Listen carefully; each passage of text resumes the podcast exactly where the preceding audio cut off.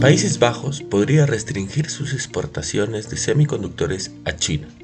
Inversiones al día llega gracias a New Road, tu mejor solución en inversiones. Contáctanos. Hoy, en el plano local, el Ministerio de Economía y Finanzas de Perú anunció que durante este año se acelerará la ejecución de inversiones de gran envergadura en el país, que se prevé que llegarán a 3.998 millones de dólares a nivel nacional, un monto superior en 13% a la inversión ejecutada en 2022.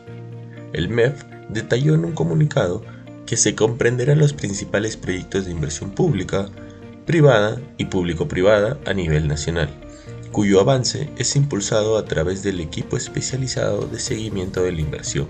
La cartera está conformada por 123 proyectos de transporte, comunicaciones, saneamiento, electricidad, hidrocarburos y minería, entre otros, que en conjunto representan una inversión total superior a 68 mil millones de dólares, el 28% del PBI peruano en 2022. En los mercados internacionales, las acciones globales retrocedieron el jueves y los rendimientos de los bonos del tesoro se mantuvieron cerca de la marca clave del 4%, ya que los inversores valoran la probabilidad de que las tasas de interés sean más altas y también una inminente recesión en Estados Unidos.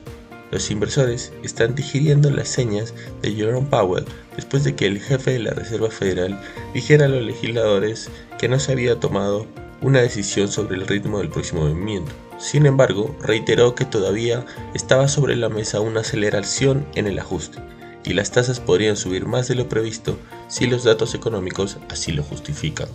Los comentarios coincidieron con otra ronda de cifras de empleo de Estados Unidos que se declararon en el lado positivo, lo que reforzó las apuestas de que las autoridades seguirán siendo agresivas.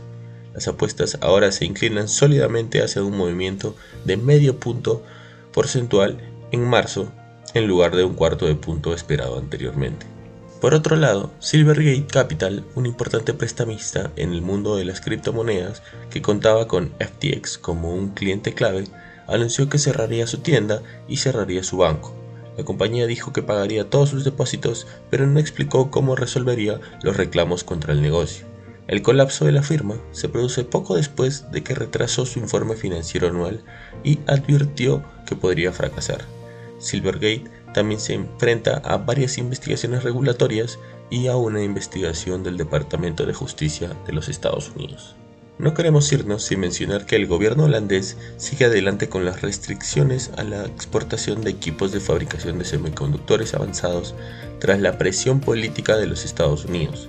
A Estados Unidos le preocupa que si ASML envía sus máquinas de alta tecnología a China, los fabricantes de chips en el país podrían comenzar a fabricar los semiconductores más avanzados del mundo, que tienen amplias aplicaciones militares y avanzadas de inteligencia artificial.